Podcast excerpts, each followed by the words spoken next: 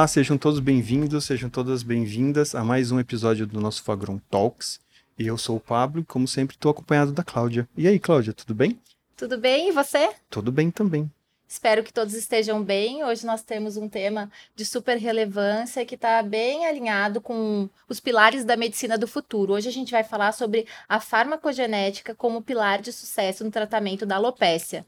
Ótimo. E você sabe, né, Pablo, como a alopecia afeta a questão da autoestima, tem todas as questões psicossociais envolvidas.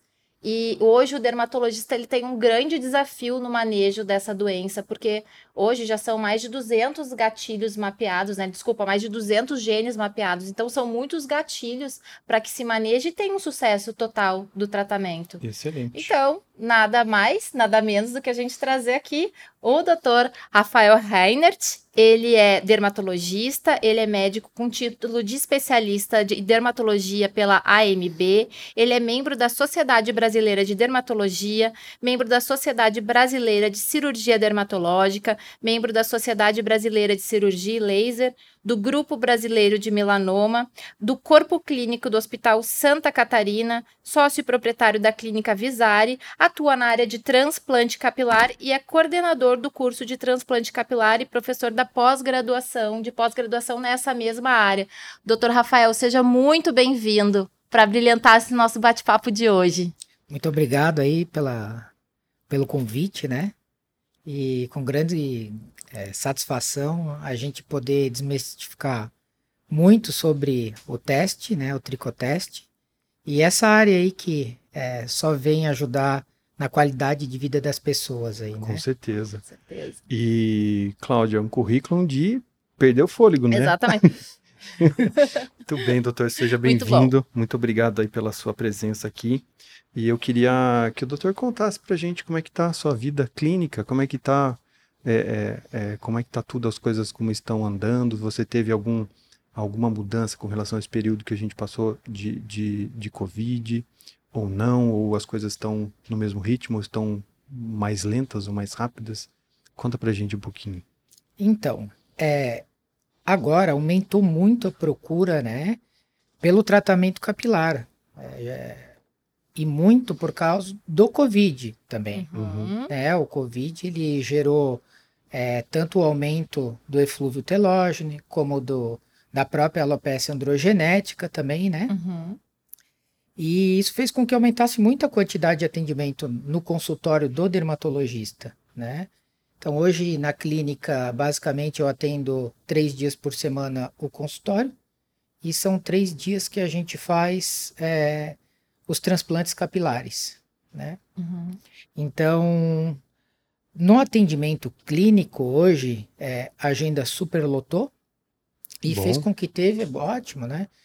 É ótimo, Não é? né? A gente fala para a parte médica, mas Uhum. é, a gente vê que é, o dano para o paciente é muito grande quando ele perde cabelo, né? Sim. Seja por qualquer tipo de alopécia, né? E no próprio pós-Covid isso acentuou bastante. Acentuou né? Como o doutor bastante, falou. né?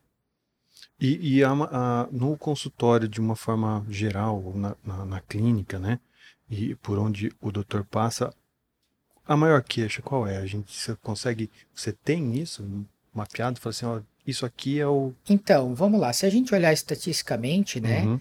80% dos homens vão ficar carecas, né, ou calvos, Eita, a- quando te chegarem ali perto dos 80 anos. Então, é Uhum. um número expressivo. bastante. E 40% das mulheres, elas vão ter o, alopécia, né, androgenética. Hoje a gente costuma dizer que é alopécia de é, padrão feminino, Uhum. Uhum. né? 40% delas vão chegar a ter algum grau de calvície após a menopausa. Então, isso são números altos, né? São expressivos. Bem. Isso talvez sejam maiores ainda, Uhum. porque nem todos têm acesso a, a, a ter uma consulta com o dermatologista, ter uma consulta com o especialista. Uhum. Mas hoje no consultório, é, resumindo, para os homens, principal queixa, alopecia androgenética, calvície genética. Uhum. Em segundo, alopecia areata. Uhum. Mulheres, primeira queixa, eflúvio telógeno, porque a mulher tem Sim. uma percepção melhor Hum, do Uhum. cabelo, assim, né? Ela se preocupa quando já começa a cair, né? Sim. Ela presta atenção no volume, olha, isso aqui não está normal. Exato. E em segundo caso, nas mulheres, a gente tem a alopecia de padrão feminino. Em terceiro, agora, assim, basicamente o que eu venho atendendo, né? A gente entra com alopecia frontal fibrosante, Uhum. que é uma doença mais recente, uma doença que tem datado aí a- a- o descobrimento dela, né? a- desde 1994, então é tudo muito Bem novo. recente. Tem se é. falado muito, né, doutor? Inclusive. Então, porque até então não tinha tratamento, né? Uhum. Uhum. A gente ficava muito sem ter tratamento e hoje a gente já consegue tratar. E mais para trás, daí vem as alopécias cicatriciais que são em número reduzido, Uhum. mas muito importante, né? Com um dano muito importante ao paciente. Eu acho que esse é aquele momento que muita gente ficou preocupada agora que ficou que tá ouvindo a gente, né? Exato, exatamente. Principalmente porque, como eu estava falando lá no início, né, o cabelo ele tem uma relação ah, muito próxima com a feminilidade, beleza, força, né? E a perda dele causa danos para a autoestima Sim. que para algumas pessoas é irreversível. Né? E aí a gente vê aí, ah, dentre os medicamentos mais prescritos, né? A gente eh, encontra aí o minoxidil tópico, agora o oral também ganhando seu espaço, né? Já ganhou seu espaço, né? E a finasterida. Mas, ah, doutor, eu queria saber de você como é a percepção dos pacientes em relação a esse resultado com apenas esses dois medicamentos, muitas vezes uma monoterapia, às vezes uma, uma terapia associada. Esse, esse- esses, dois, esses dois medicamentos, como arsenal terapêutico, eles têm uma boa cobertura em relação à satisfação do paciente? Então, é, pacientes que têm uma genética muito forte, ou seja, receberam uma carga genética do pai ou da mãe importante, eles vão ter uma calvície muito acentuada. Uhum. né? Então, quando a gente só usa esses dois medicamentos e tudo depende da etapa que a gente entra com a medicação, ah, já tem uma calvície é, instaurada. A finasterida e o minoxidil, eles não vão conseguir combater é, o que já foi perdido na alopecia androgenética, certo? Eles conseguem melhorar um pouco a qualidade daquilo que ainda está ali. Uhum.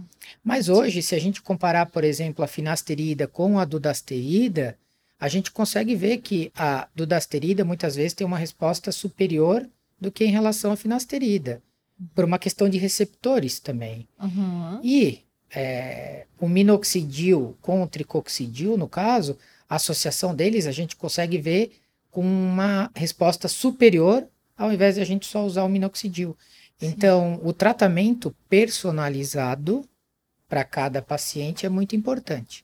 E é nessas horas, né, que a gente veio falar sobre testes auxiliares que conseguem ajudar a gente a poder dar esse tratamento para o paciente, né? Sim. Sendo o tricoteste um, um desse teste, uma arma terapêutica que serve para orientar o profissional, para fazer o paciente ele é, conseguir ter uma aderência melhor ao tratamento. Uhum. Então é, é importante que o paciente ele esteja bem orientado, mas ele esteja crente naquilo que está fazendo, para os dois seguirem no mesmo destino, né?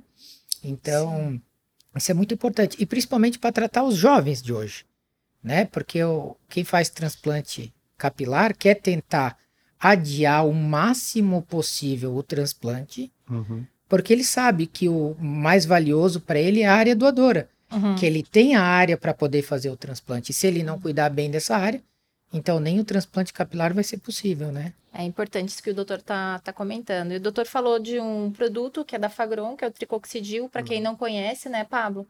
Vale a gente destacar que o tricoxidil ele é um fitocomplexo que é obtido a partir de frações de óleos essenciais e ele estimula significativamente a expressão de dois fatores de crescimento, que é o IGF-1 e o KGF.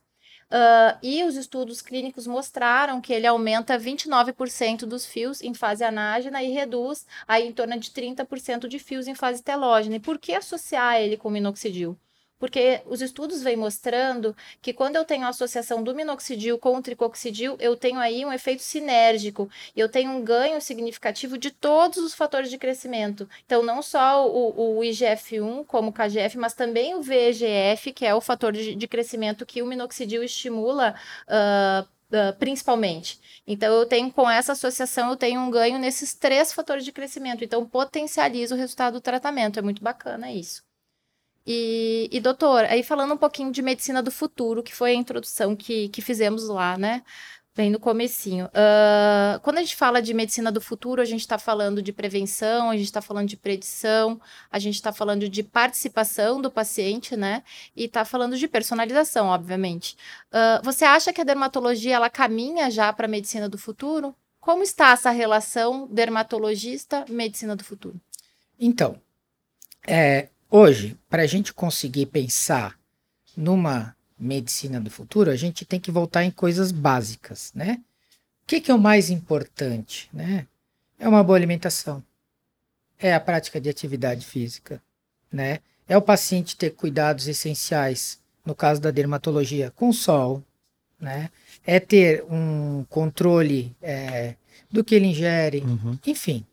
Toda essa parte a gente volta, que é que as, as pessoas esqueceram muito disso, da qualidade de vida para a gente poder ir para frente, né? E poder ter ajuda, por exemplo, de é, essa análise genética personalizada, uhum. né? Porque a medicina, ela não, ela, o ideal é que ela não trate um conjunto de pessoas, e sim que ela trate o indivíduo, né? Uhum. Com certeza. E, e é isso que a gente busca, poder dar o melhor que a gente tem para cada paciente. Por isso que uma, uma consulta ela o, o médico tem que entender de onde é que ela veio, quais são os hábitos de vida dela, como que é a família dela, qual que é a história que ela tem, a bagagem da vida, né? Para saber que ela chegou ali na sua frente e te expõe o problema, mas esse problema talvez ele venha lá de trás. Então é muito importante esse entendimento e é muito importante que o médico dê recursos paciente para ele ter o melhor diagnóstico possível é, eu posso até, o meu paciente pode até não, não ter condições de fazer aquele exame naquela hora. Mas eu tenho a obrigação de dar para ele, de oferecer para ele o melhor tratamento. Se ele não puder naquele momento ali, né, é, às vezes não tiver como fazer aquele tratamento ali, a gente pode ver alternativas, mas a gente sempre tem que dar a melhor possibilidade, né? É, e para isso vem os testes auxiliares, uhum. né? É, a rotina de exames laboratoriais, uhum. o acompanhamento é, de perto desse paciente. Às vezes você precisa ver ele mensalmente e não a cada três meses. Né? Esse cuidado né, com essa parte tanto é, física, o cuidado com a parte psicológica, às vezes o paciente precisa conversar contigo, né? É, é muito importante. Você sabe, doutor, que eu fico até muito feliz de ouvir o doutor falando isso. Eu acho que a Cláudia sabe muito bem do que eu vou falar. A gente tem, a gente tem recebido algumas pessoas aqui no nosso, no nosso Fagron Talks e tudo mais, e é meio que é comum isso, né? Todo mundo diz essa mesma coisa, desse cuidado, dessa proximidade, dessa, é, é, sei lá, é, é aprimoração, aprimoramento dessa relação do, do entre o paciente e o médico, que isso precisa ser visto de uma outra forma, dessa forma mais integrativa, mais global, mais 360, sei lá como cada um chama de um jeito. E também saber que aquela pessoa que chegou na frente do, do lá no consultório na sua frente, ela veio de algum lugar, ela percorreu um caminho. Não disse é empatia. É, isso todo, mesmo. Todo mundo quer ser bem cuidado, Isso. né? Verdade. E o nosso mundo hoje é guerra de um lado, Isso mesmo. é discórdia de outro. A gente quer que o mundo vá para outro lado, né? Sim. Esse lado mais humano, que tem esse acolhimento, né? Isso faz parte do tratamento. Total. E tem tudo é. a ver com aquilo que a Cláudia disse, é a questão de, de ser um, algo que mexe muito com a autoestima, com, com a sensação da pessoa de se sentir talvez menor ou maior, porque tem um cabelão, um topetão, o outro não tem. Sim. Então, toda, toda essa relação social que a gente Sim. envolve esse assunto, eu acho que é isso. O doutor disse bem. A empatia é uma coisa.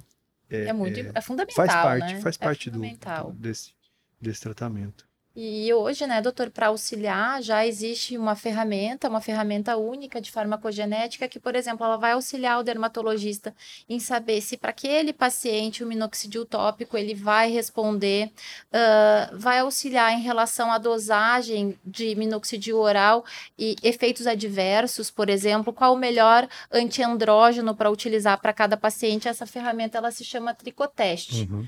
O tricoteste ele não é uma ferramenta diagnóstica, como eu falei, ele é uma ferramenta farmacogenética que vai av avaliar qual é o melhor medicamento ou qual é o medicamento que vai ser utilizado para aquele indivíduo. E o que, que é essa ferramenta? Ela nada mais é que ela é um algoritmo que cruza dados epigenéticos com a genética do paciente ele vai fazer uma avaliação a, a, a partir da, de uma amostra salivar e a tecnologia de genotipagem que é utilizada é o microarray de DNA, ele vai avaliar ali uh, qual a modificação, qual a variação que aquele paciente possui no DNA e a partir dessa variação, então, a gente sabe uh, qual que é o polimorfismo que ele tem, são as chamadas SNPs, Sim. né, são as chamadas SNPs. Hoje, o tricoteste, ele avalia, são 13 genes e 16 SNPs. Mas não é só isso que é importante. A gente sabe que uh, as condições ambientais elas afetam diretamente o nosso fenótipo. Né? Uhum. Então, através de um questionário de anamnese, a gente vai ter ali as informações que são pertinentes ao paciente, sabendo comorbidades, as condições clínicas, hábitos de vida, qual é o diagnóstico de fato daquele paciente, e isso vai ser cruzado com a base genética que, que foi avaliada, né? E a partir disso ele te dá uh, quais medicamentos e doses vão responder mais ou menos para aquele paciente e sugestões de formulação. E aí é algo que é muito importante, por exemplo, uma dúvida que eu, que eu, que eu recebo com uma certa frequência. Uh, o, o, o, paciente ele não foi diagnosticado com alopecia androgenética, ele foi diagnosticado como eflúvio telógeno, né? Um paciente que tem um quadro de eflúvio telógeno. Mas lá uh, nas SNPs apareceu apareceu um, um, polimorfismo relacionado ao gene que codifica a 5-alfa-redutase tipo 1.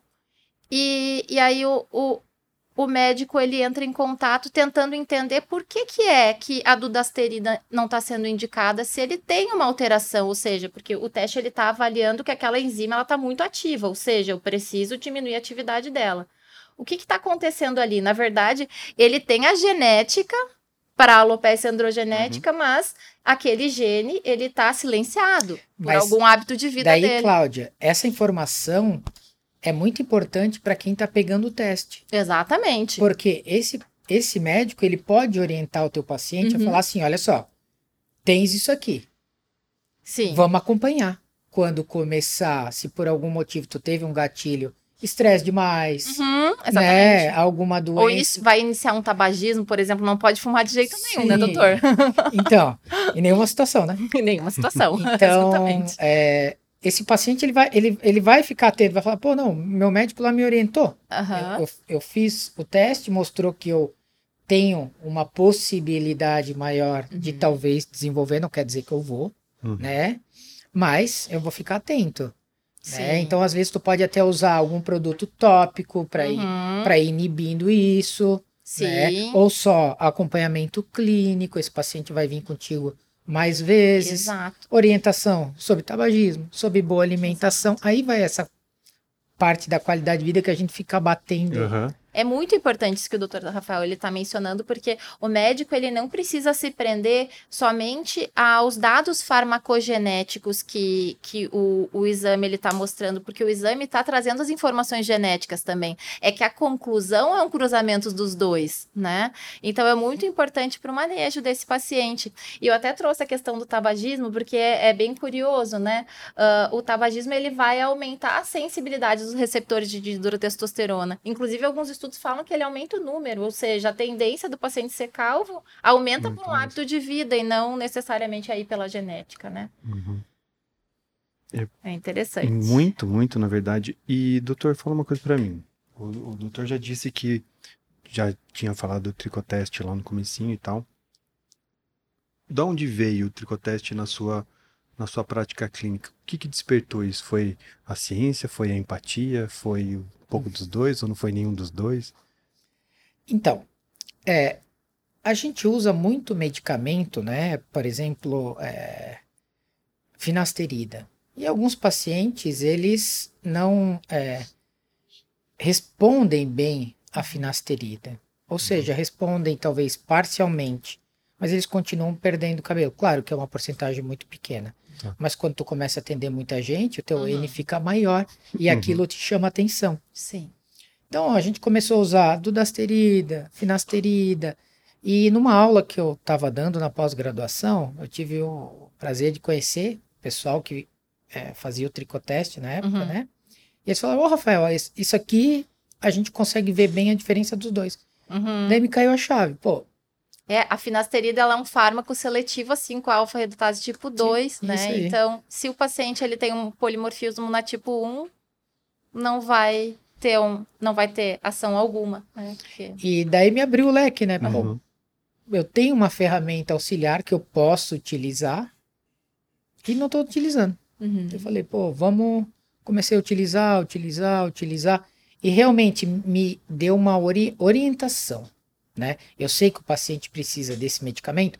Vamos avaliar qual que é é o melhor? No teu caso, ah, se dá pra gente usar finasterida, se dá pra gente usar dudasterida, né? Se o minoxidil responde bem, ou eu vou associar com o tricoxidil, né? Se esse paciente, é, é, enfim, tudo que o teste pode proporcionar para a gente ali, eu posso usar para aquele meu paciente para dar um melhor atendimento para ele, né? Uhum. É possibilitar ele de, de ter acesso a essa informação.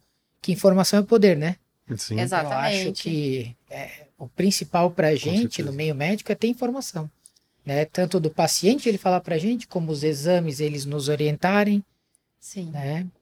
E ele acaba te auxiliando em todos os casos aí. Tanto É. de flúvio quanto de alopécia. né? Pro, pro médico é uma ferramenta que leva muito à assertividade, né? Uma prescrição não de tentativa e erro. E, e pro paciente eu enxergo muito que é a questão também da farmacoeconomia, né?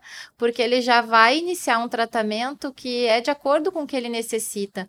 Um exemplo que eu gosto muito é um exemplo que está relacionado a- ao desbalanço das prostaglandinas, né? Que é um gatilho que está sendo muito né, comentado e avaliado já há alguns anos. Alguns tricologistas internacionais famosos utilizam e lançam mão dessa terapia, né? Com, com prostaglandina, latanoprosta, né? Bimatoprosta em menor escala, porque não é tão responsiva, né?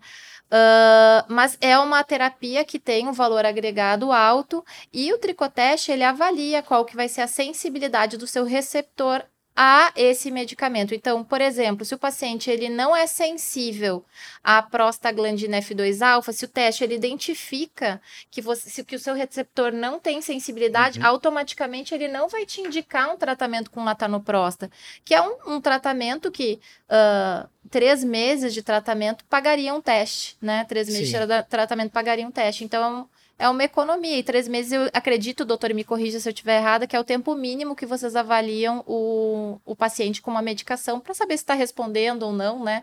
E aí, acho que depois desses 90 dias que vai se fazer alguma alteração no protocolo ou não. É isso aí. É. três meses é o mínimo, É o né? mínimo? Porque o cabelo ele tem um tempo de crescimento. Então, se a gente pensar que vai crescer um centímetro ao mês, Uhum. Uhum. se você não avaliar em três meses, tu não vai conseguir ver resultado nenhum nesse intervalo Sim. de tempo, né? Então, três meses é um bom número. Às É. vezes até mais, tá? não, ótimo. Depende da ansiedade também de cada um, Sim. certo? Uhum. Tem pacientes, às vezes, que eles têm uma expectativa muito grande. Eles chegam ao seu consultório é, muito ansiosos, porque começa a perder muito cabelo e isso realmente mexe no psicológico, Sim. né? Isso afeta muito. E não é só as mulheres, não. Os homens, né? af- Afeta bastante. Muito. Então, às vezes, a gente tem que ver mensalmente Sim. né? Aí, e o, o teste gera uma tranquilidade. Isso é o que eu tô percebendo Sim. ultimamente. Eu ia até tocar nesse assunto de como tem sido a resposta, como que, que os pacientes têm reagido ao fato dessa introdução do, do, do teste dentro desse, desse seu cuidado com eles. Então, é, tudo que é muito novo, novo que a gente fala para medicina 10 anos, Aham. né? Tudo Uhum. que é muito novo, Que não seja tão usual, digamos assim. isso que não seja tão, ainda que não esteja é, us- o- sendo usado por uma grande maioria, Uhum. gera um pouco de receio, certo?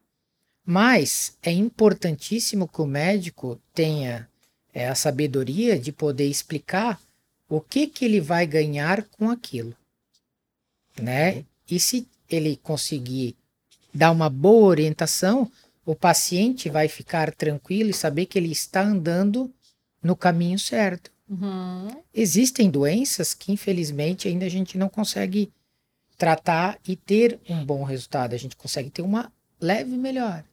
Tem outras que a gente consegue ter uma melhora muito grande. Sim. Então, o teste, ele é, nos ajuda com doenças que são possíveis ter uma melhora grande. Uhum. É. Sim. Ajuda na alopécia androgenética, na alopécia areata, no eflúvio telógeno, e que são as doenças mais comuns hoje do couro cabeludo, né? Então, as pacientes, respondendo a pergunta aí, Uhum. porque a gente vai longe, as pacientes, elas ficam, e os pacientes, né? Aham. É, eles ficam mais tranquilos, sim. Tá com o teste, né? Eles fazem o teste e vê, ó, a prescrição que o doutor tinha me pre- eh, prescrito inicialmente, mais ou menos bate aqui, a gente faz alguns ajustes, você vai usar esse medicamento por tanto tempo, né? Por seis meses, às vezes a gente faz o ajuste da prescrição aí Uhum. nesse tempo. E claro que, como o teste também envolve é, o meio ambiente, se você começar a fumar, se tu engordar, se tu não Uhum. fazer atividade física, Tudo isso enfim, impacta. daqui a um tempo tu vai ter que fazer o teste novamente. Uhum. Porque alguns genes que não estavam ativados ali, eles Podem podem. ter sido ativados. É isso aí, exato. Né? Então o teste ele vem para auxiliar, isso é importante, não é diagnóstico. E existe um erro, né? Que o pessoal às vezes fala, ó, vamos fazer um teste para ver se tu é. Se tu tem tendência. Uhum. Não é isso, né? Não. Ah, é. Ah, é. Tem isso mesmo, deve ter bastante. Mas é bem importante, porque percebe que o paciente, cada vez mais, ele quer participar Justamente. e entender, né? E a ferramenta acaba proporcionando isso, porque ah, é uma doença, né, doutor, que não é de rápida melhora, né? E no momento que ele entende o curso da prescrição e, e ah, ah, os procedimentos que vão ser utilizados para manejo dessa doença, para ele começa a se tranquilizar, ficar mais paciente e fazer sentido, né? Faz sentido para ele. Então, Até porque a gente trata o final da linha. Uhum. Quem faz transplante de cabelo Uhum. trata o final. já é. Aquele paciente perdeu as unidades foliculares que tinham ali, gerou uma Uhum. calvície e ele vai para transplante capilar. Bem corretivo mesmo, assim. É isso aí. Sim. Só que o, o que, que a gente tem que fazer? Então a gente hoje a gente tem que fazer o quê? Cuidar do que ele tem de mais importante, que é a área doadora. Uhum. Sim, Né? sim. Ele perdeu tudo em cima, ele precisa ter hoje área doadora Uhum. para poder ser feito o transplante. Se ele não tem área doadora, não faz o Não transplante. acontecer. Então, essa orientação de que é, quanto antes a gente começa a tratar, é melhor para ele. Uhum. E, e até pouco tempo atrás pensava assim: ah, vou deixar perder. E daí, Depois quando eu eu perder faço- bastante, é. eu faço o transplante. É, mas Aí aí não tem uma área vez. doadora suficiente. Ou até mesmo a área doadora, ela não está bem nutrida. Não tem qualidade. Exato. Né? Então tu pensa assim, se eu retirar a unidade folicular ali da área doadora, ela estiver bem nutrida, Uhum. a circulação local estiver boa, ela não, não ter uma dermatite seborreica ali, um monte Uhum. de caspa, não ter nenhuma doença do couro cabeludo, do, né? Uhum. O organismo do paciente estiver bem, ele tá, faz atividade física, não fuma, tem uma boa alimentação, né? Essa unidade folicular ela vai estar saudável.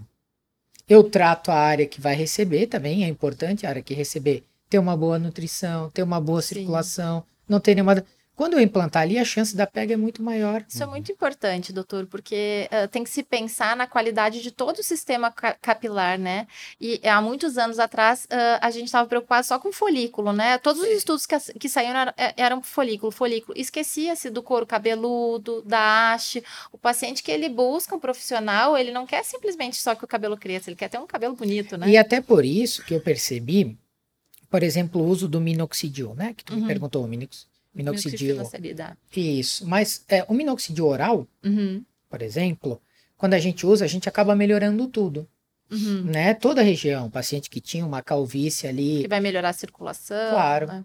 E quando a gente usava o minoxidil tópico, se ele só tinha cabelo atrás, ele só passava atrás, Uhum. certo? Então a gente não conseguia melhorar tudo. Uhum. Então, tomando via oral, a gente tem essa melhora também, né? Então, E aí entra também a prescrição do shampoo adequado, né? De, por exemplo, a solução adequada para aquele, para aquele medicamento, mas também para aquela área, né? Sem álcool, sem propileno glicol, Sim. que tem o pH adequado, né? Isso é uma coisa que a gente já falou bastante disso Uhum. aqui dentro da, da, da empresa já, algumas vezes, do o esforço que se quer feito em torno para aquele pro nascimento De um- ali. E quando ele nasce um pouquinho, você já vai lá e taca petróleo e todas as Exato. porcarias em cima dele. Quer dizer, de que adianta o esforço que seu corpo está fazendo para conseguir aquilo, né? E aí quando ele, ele surge aquilo que você tanto queria, você vai lá. Então, a, a gente está falando de fármaco, ele. né? E de, Uhum. e, e de tratamentos ah, coadjuvantes, mas tem toda uma preocupação que deve se ter, né, Sim. doutor? Em torno do veículo também mais adequado, né? Ah, não só para favorecer o tratamento, mas também por conta da adesão do paciente, que também vai acabar favorecendo o tratamento, né? é, isso, obviamente. É, isso é muito importante, né? Sim. Ó, primeira coisa, se o paciente não aderiu ao tratamento, não adianta nada a tua Uhum. expertise, Aham. né? Então, essa conversa no consultório é fundamental. Fulano, tu vai fazer isso aqui que eu tô te pedindo? Seja sincero comigo. Duas vezes por dia você vai fazer tal coisa? Uhum. Ah, então. Doutor, não sei. Já tentei outras vezes, não consegui. Uhum. Uhum. Então, a gente vai ter que ver algum jeito de conseguir atingir uma eficácia pelo menos parecida Uhum. para chegar naquele resultado que a gente quer, né? E aí entra usar o melhor produto de acordo com o que ele precisa, o tratamento personalizado, né? Essas, é, a, prescrição às vezes com os manipulados, né? Que ele possa só utilizar uma vez ao dia, Sim. né? Isso é super importante. A Fagron ela tem um veículo em portfólio que chama Tricossol. Ele é um veículo que não tem propileno glicol, não tem álcool, então ele favorece a adesão porque o sensorial é, é sensacional. Mas tem ainda um ponto, mais um ponto positivo, que é a presença do Tricotec, que faz ele ser um veículo funcional. Ah, o Tricotec ele vai estimular o início da fase neógena e os estudos ah, que ho- hoje temos comparando o minoxidil em solução hidroalcoólica, formulação tradicional, versus o minoxidil em tricossol, demonstrou que com apenas 3% de minoxidil em tricossol eu tenho o mesmo resultado que eu utilizando minoxidil 5% em solução hidroalcoólica duas vezes ao dia. Então, olha como eu favoreço o tratamento do meu paciente. Poxa, né, doutor Rafael, é difícil, principalmente se a gente for pensar no público feminino, aplicar uma solução capilar duas vezes ao dia que tem um sensorial ruim, ou muitas vezes que vai ressecar o couro cabeludo, ou muitas vezes que vai deixar o fio assim com um excesso de oleosidade, dependendo do, do ingrediente que vai estar sendo usado. Então, o, o sensorial e qualidade do veículo é fundamental. Fundamental. É, é- é são dois desafios, né? Primeiro desafio que a gente tem é de entender o problema e fazer crescer o cabelo. Uhum. Quando passou isso, o paciente já começa a ficar feliz. Mas depois que o cabelo tá comprido, a gente tem a outra dificuldade que é melhorar a qualidade do fio. Né? Então, Uhum. melhorar aquele fio, melhorar a haste, Uhum. né? Causar uma boa hidratação, uma, uma boa umectação ali, né? O paciente é, deixar ele mais liso, Sim. Uhum. Né? Que ele possa dê substrato para que ele possa fazer uma progressiva, se quiser, enfim, Sim. né? Do, do, desejo que a mulher tem de modificar o cabelo, cabelo. né? Sim. Então, essas são duas situações, né? E, a, e foi o que tu falou, muitos veículos, eles atrapalham daí, depois que Uhum. houve o crescimento, Sim. né? Então, Exatamente, exatamente. Não eu fico, favorece. eu fico imaginando assim, o como que não deve ser complicado, né? Porque a gente tem, como a gente já, o doutor falou aqui algumas coisinhas. Tem aquelas pessoas que vão e falam e esperam que no dia seguinte já vai começar a nascer cabelo, porque já tá desesperado e tem uma pressa. E tem as outras pessoas, ou pode ser a mesma pessoa que fala, olha, eu quero que o cabelo comece a crescer amanhã, mas ah, eu não, Não não, não gosto de passar creme, eu esqueço de tomar a pílula, eu esqueço. Então, mas dizem que vida de médico é fácil, né? Então, E né, doutor Rafael, já são aí mais de 200 genes mapeados, né, envolvidos na alopecia ah, androgenética, já sabidos, né, que a gente identifica aí nos estudos científicos. Fala um pouquinho dos desafios desses diversos gatilhos. Então, vamos lá. É, quando a gente, quando o paciente chega para você, é, ele chega com uma queixa em específico. Foi aquilo que eu falei antes. Eu é, fiquei careca muito rápido. Então, assim, meu pai era careca, essa é uma situação, Uhum. né? E eu fiquei careca muito rápido. Certo, você tem uma genética ali para ficar careca. Uhum. Agora tem aquele paciente que chega para você e fala assim: meu pai não é careca, minha mãe não é careca, meus tios não são careca, ninguém é careca e, E eu, eu sou sou. careca. E aí, e É o agora? paciente zero da. Daí família. a gente fala que pode ser que aconteceu ali uma mutação genética. Certo? Certo. Então esse paciente teve uma modificação genética que ele começou a ficar careca. E existe ainda aquele outro paciente que ele fala: meu pai não é careca, minha mãe não é careca, meus tios não são carecas, mas o meu bisavô, o meu tataravô era careca. Então houve ali uma mudança que a gente fala, uma penetrância talvez. Existem alterações que pode ser que ele recuperou uma coisa que estava quieta lá atrás. Tava Isso, adormecido. que sorte, né, dessa pessoa. Então, tu poder entender o Uhum. que aconteceu com esse paciente, né? É, é muito importante para que ele também tenha essa adesão ao tratamento. Uhum. Então, é muito importante que a gente tenha esse mapeamento genético, é muito importante que a gente comece a entender novos genes, tanto os que tem atualmente já mapeados, como os que às vezes surgiram de, de novo. Uhum. Então, a medicina ela tende, é, e, e nós dermatologistas temos que seguir nesse caminho. A gente não pode é, ignorar o futuro. Uhum. O futuro é ter esse entendimento, né? E, e é muito importante com que todos é, possam seguir uma linha de raciocínio parecido para que se desenvolva, né? Para que é, é, essa parte aí é, venha à tona, né? Mais do que já está sendo, né?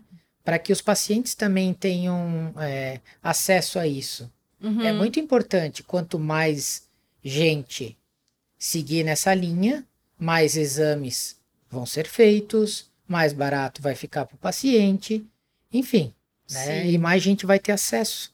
Isso é muito importante, né? Ah, com certeza. Doutor, e falando um pouquinho do perfil aí do, do latino-americano, né? a, a gente vê algumas pesquisas que demonstram que a, a população latino-americana ela tem um excesso de oleosidade no couro cabeludo, né? Como a gente está falando aí de todo o sistema capilar, a manutenção da saúde como um todo. Esse excesso de oleosidade, ele necessariamente vai desencadear ou vai deixar esse paciente mais propício a uma eh, infecção fúngica, desenvolver uma dermatite seborreica ou futuramente uma- um desenvolvimento de algum eflúvio telógeno. Ah, o que, o que ah, como nós brasileiros devemos nos preocupar com isso? Quais os cuidados que te- devemos ter?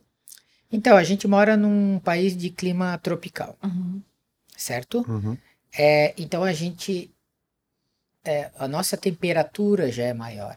E quando a gente tem é, uma produção aumentada ali da quantidade de gordura na pele, Uhum. fica mais evidente.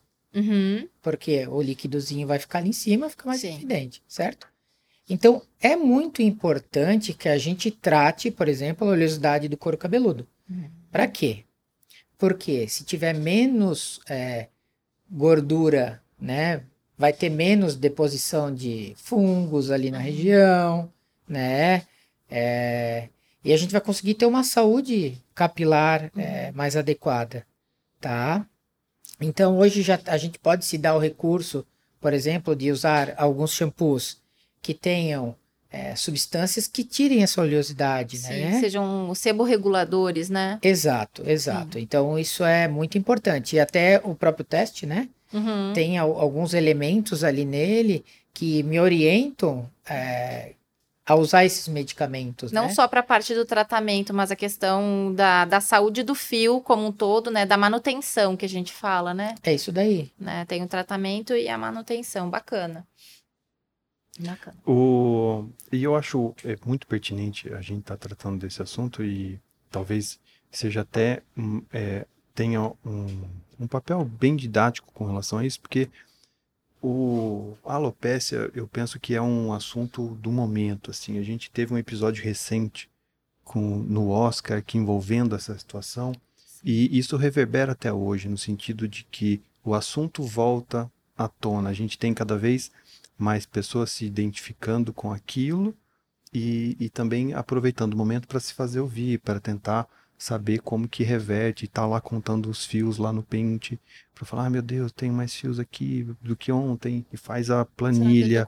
Será que eu tô, é também? O que, que significa isso? Como que é? Então eu tenho que olhar para o meu tataravô, eu tenho que olhar para minha foto da minha avó, do meu avô e É que o Pablo, o que que Hum. acontece? Vamos lá.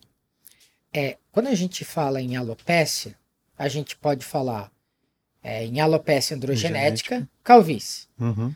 Alopécia areata, Uhum. que é o quê? A alopecia areata é quando acontece um ataque de linfócitos no bulbo. Então a gente tem o bulbo da unidade folicular, um monte de linfócito vai ali atacando, tanto é que quando a gente faz uma biópsia, nessa biópsia vai vir enxames de abelha. É, é uma denominação que os patologistas gostam muito de, de usar, utilizar. que é esse monte de linfócito ali atacando o bulbo, que Uhum. faz com que caia ali. Uhum. Né? Então aquele cabelo se desprende, ele cai Sim. né? Tu usa algumas medicações ali no local e tu consegue reverter. Existem outros tipos de alopécias, alopécias cicatriciais, líquen plano pilar, que é uma alopécia cicatricial, alopécia frontal fibrosante. Então, o termo alopécia, é, ele tem que ser destinado a, a, Alguma coisa específica. a uma doença específica. Uhum. Então, esse diagnóstico tem que ser feito, Sim. porque o tratamento muda muito de uma doença para outra, outra. Aham. né? E no Oscar, às vezes, ficou ali, né? É. Daí, tipo, Com é, uma falsa ideia de um autoconhecimento de, de que aquilo é uma coisa só, né? exato, Sim. exato. Mas é isso. Mas pode continuar, doutor. Você estava falando, eu acho que eu interrompi. Porque In- é, in- é, é in- importante mesmo. Então, né? e até essa parte aí da alopecia areata, quando se tem um entendimento que tem esse ataque de linfócitos ao bulbo aí, a gente consegue usar alguns medicamentos, né? E um tratamento que a gente tem inicial, que são os corticoides, Uhum. né? Os corticoides, eles podem ser corticoides de depósito, tipo a triancinolona, Uhum. eles podem ser corticoides de baixa, de média, de alta ou de muito, muito alta potência. E esse e também é uma parte que o teste ali, que o tricoteste, é, consegue dar uma avaliada. Uhum. Então, assim, se às vezes o médico né, não tem muita experiência nessa doença, ou às vezes está até numa região que é de difícil acesso, com dermatologista, nosso Brasil é muito grande. Uhum. Uhum. Né? Sim. O nosso É, Brasil é muito Tem um grande. percentual alto, Pablo, de pacientes que não respondem a glicocorticoide. E aí precisa se lançar a mão de outras alternativas dentro do, do arsenal terapêutico. É isso que, o- que o doutor está mencionando, é super importante. O teste ele vai auxiliar para saber se aquele paciente vai responder a- ao corticoide ou não, ou se vai ter que utilizar um produto biológico, né, doutor? Exato. E foi uma das que é, é, e, e- e- é, é uma coisa que é fundamental, sabe? Porque tu Uhum. perde tempo de tratamento. Entendi. A alopecia areata tem a ver com tempo de tratamento também. Então, a alopecia areata ela pode ser localizada, né, ofiásica. Existem é, tipos clínicos de alopecia areata. E de acordo com cada tipo clínico, tu vais tratar de um jeito. Existe o padrão ouro, mas tu vais tratar de um jeito. Uhum. Então, o teste pode auxiliar para não perder tempo de tratamento, né? Porque às vezes, eu vou te dar um exemplo. Chegou o paciente para ti com, com uma placazinha de alopecia ali, que Tá. já está uns dois, três meses, certo? Ele passou uma pomadinha, Uhum. né? Foi no médico dele, da família, passou uma pomadinha de corticoide, não houve uma melhora. Chegou lá, o dermatologista fez uma injeção, por exemplo, de uma triancinolona ali, no local, para tratar a alopecia areata, Uhum. né? E não houve uma resposta muito boa, né? Uhum. É uma arma que a gente tem ali. Opa, vamos fazer o teste ali para ver se vale a pena a gente continuar investindo nessa medicação para ti ou, ou vamos trocar ali para a gente não perder tempo de tratamento. Então a gente tem esse recurso também, tá? Bacana. O, o, o tricoteste, ele avalia também a síntese de colágeno, né, doutor? Ah, a síntese de colágeno, ele vai, vai ser importante não só para a saúde do, da haste, né, do fio, mas é, a- o colágeno é muito importante ah, também naquela etapa onde a gente vai fazer a, a reconexão com a papila dérmica, né? Então é importante que eu tenha aqui ah, o, o, a- as minhas fibras de colágeno ah, tipo 1 beta e, e tipo 1 alfa equilibradas. Se eu tiver elas de uma forma desequilibrada, a minha síntese de colágeno ela não, não acontece conforme deveria. E aí eu preciso lançar mão de suplementos, são suplementos alimentares, que vão estimular essa síntese e vão acabar equilibrando fibra de colágeno tipo 1 e. Desculpa, ah, ah, ah, fibra de colágeno al- 1 alfa e 1 beta. E aí a gente encontra silício max, por exemplo, que hum, ah, tem estudos mostrando, estudos clínicos mostrando que, que ele aumenta a saudabilidade do fio em 50%, melhorando brilho, força, luminosidade. A gente tem o MSN, o MSM, que é o monosulfonilmetano, ah, a cisteína, que é um aminoácido muito importante, um, um aminoácido enxofrado muito importante, que são suplementos de uso oral que também vão auxiliar o prescritor no manejo, ah, da- principalmente do eflúvio telógeno, certo, doutor? Então, o pós-Covid, né, Uhum. aumentou muito o caso de flúvio telógeno, muito, né, porque o, o Covid ele gera um processo inflamatório ali, Uhum. local, é, não só local, mas no organismo todo, né? E isso faz com que o, o, o organismo sofra essa agressão, certo? Então, o eflúvio telógeno, ele tem como um gatilho é, estresse, certo? Uhum. O, atividade física, às vezes o paciente fez uma, não estava acostumado a fazer, começou muito intenso, que gerou um estresse no organismo. É, a morte de algum parente, Uhum. o estresse do trabalho, algumas doenças, um acidente às vezes de trânsito que preocupou a pessoa, aquelas contas que ela não consegue pagar, né? Sei, sei. Então isso faz com que é, esse cabelo que está na fase anágene, ele vá para a fase telógena e ele comece a cair. Em alguns casos, só por curiosidade, pode se perder até 50% dos fios. Então tu imagina uma pessoa que tá ali, já já estava tá mal em casa, Tá passando o que tá passando. estresse, se incomodando, nada bem, ainda começa a cair cabelo e perde 50% do cabelo, Exato. ela chega desesperada para você. E aí, quanto mais rápido a gente fizer essa reconexão, né, da papila dérmica com folículo, mais rápido essa unidade folicular vai voltar a crescer, vai entrar em fase anágena, tô certa, doutora? É isso aí. É isso. Então, é preciso com que essa paciente, tu, tu faça ela estar com você, Uhum. né? É, é muito importante naquele momento ela dizer assim, não, teu diagnóstico é esse, né? A gente tá junto. Eu vou estar aqui, tu não vai perder todos esse teu cabelo. Mas a gente tem É que um tra- momento desesperador, né, A gente- paciente. a gente tem que estar junto, nós vamos tratar junto. E eu tenho essa ferramenta para te utilizar que pode nos auxiliar e pode te gerar uma tranquilidade também. Uhum. Tem um resultado mais rápido, né? um resultado mais rápido, né? É, talvez aquele paciente que também mora longe do teu consultório, que às vezes teria que muitas vezes tu consegue alongar as consultas, porque ele está com uma prescrição é, mais direcionada a ele, um tratamento um pouquinho mais personalizado, Sim. né? O doutor teria um caso para contar pra Eu gente? tenho vários.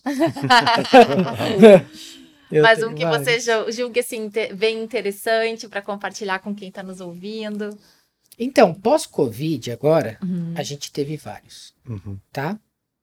É, Então, a orientação é o quê?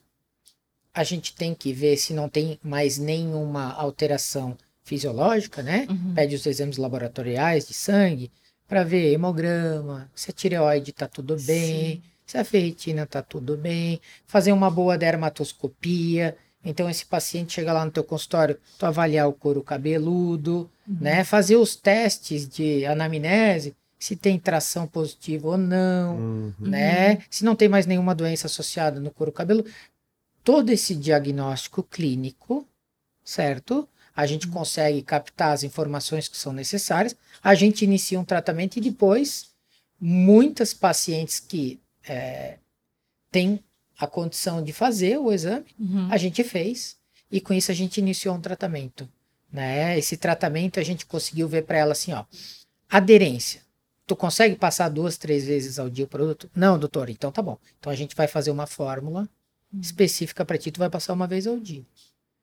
É, tu vai tomar esse polivitamínico, vai ter que fazer uso desse medicamento. Uhum. Em alguns casos, né, pode, a gente pode fazer terapias de algumas é, microinjeções capilares. Uhum, isso. E que elas saem super felizes, né? Mas é aquilo que eu falei. Quando acaba essa primeira etapa, elas querem melhorar a qualidade do fio. Uhum. Uhum. Então a gente vai para o segundo estágio, né? Que é Sim. melhorar. A... Já cresceu, agora Vamos melhorar a qualidade do filme. Sim, o bacana é que a ferramenta ela te proporciona tudo isso de acordo com a avaliação que foi feita do paciente, né? Exato. É muito bacana. Muito bem. É, doutor, vamos. É, eu vou pedir para você, para a gente encerrar, para você deixar uma mensagem, até para o pessoal desesperado, que é uma dessas pessoas que está sofrendo e está fumando e está bebendo e está. Enfim. É, para eles se terem aí um pouco de fio de esperança, alguma mensagem que você queira deixar, uma orientação até mesmo para as pessoas ou para os seus colegas? Eu acho que essa, esse ponto que o doutor tocou da questão da empatia, desse abraço na hora da consulta, né, dessa essa investigação um pouco mais é, é, empática, tudo isso me parece que é crucial aí para um, um resultado. Além desse arsenal terapêutico, a gente tem essa questão aí também da relação, que eu acho que também é importante, né? Vamos lá. É, eu acho que o principal é fundamental que o médico saiba fazer um diagnóstico preciso, né? Uhum. Quando possível, que ele possa ter um entendimento é, complexo do tratamento que o paciente precisa, que ele possa oferecer para esse paciente o que tem de melhor, sempre que ele dê essa alternativa para o paciente. Se o paciente pode ou, ou não fazer, isso independe dele dar essa oportunidade. Uhum. Quando ele não sabe, encaminhar para o colega que possa ajudar a ter essa humildade. Uhum. E antes disso tudo, ele fazer a prevenção. Então hoje a medicina ela tem que ser preventiva. Você tem que, você tem que auxiliar o seu, o seu paciente a ter uma Sim. boa alimentação, um, um, bom estilo de vida, né? Fazer é, esse ajuste para poder fazer diagnósticos é, o quanto antes possível, né? E não só tratar a doença quando ela já está prejudicando o paciente, né? Isso, é fundamental. É, então, Espero que eu possa ter ajudado. Eu acho que com certeza ajudou, não, Cláudia? Com certeza, é, com certeza. A medicina ela vai caminhar, né, a passos largos, uhum. uhum. né, assim como a humanidade, né, e espero que essa parte acolhedora aí que esteja é, com todos, né, que a gente consiga atender alguém do jeito que a gente gostaria de ser atendido. Eu Muito acho bom. que esse é o principal. Né? Excelente. Muito bem. O doutor tem alguma. Quer falar, Cláudia? Não. Não? Eu ia é, perguntar se, se você quer deixar algum contato, você quer deixar o seu Instagram para o pessoal perguntar, marcar consulta, querer mandar foto do cabelo para ti. As, uh, tem meu Instagram, que é dr.rafaelreinert, e tem o Instagram, Instagram da clínica, uhum. que é a Clínica Visari. Lá a gente posta é, curiosidades, né?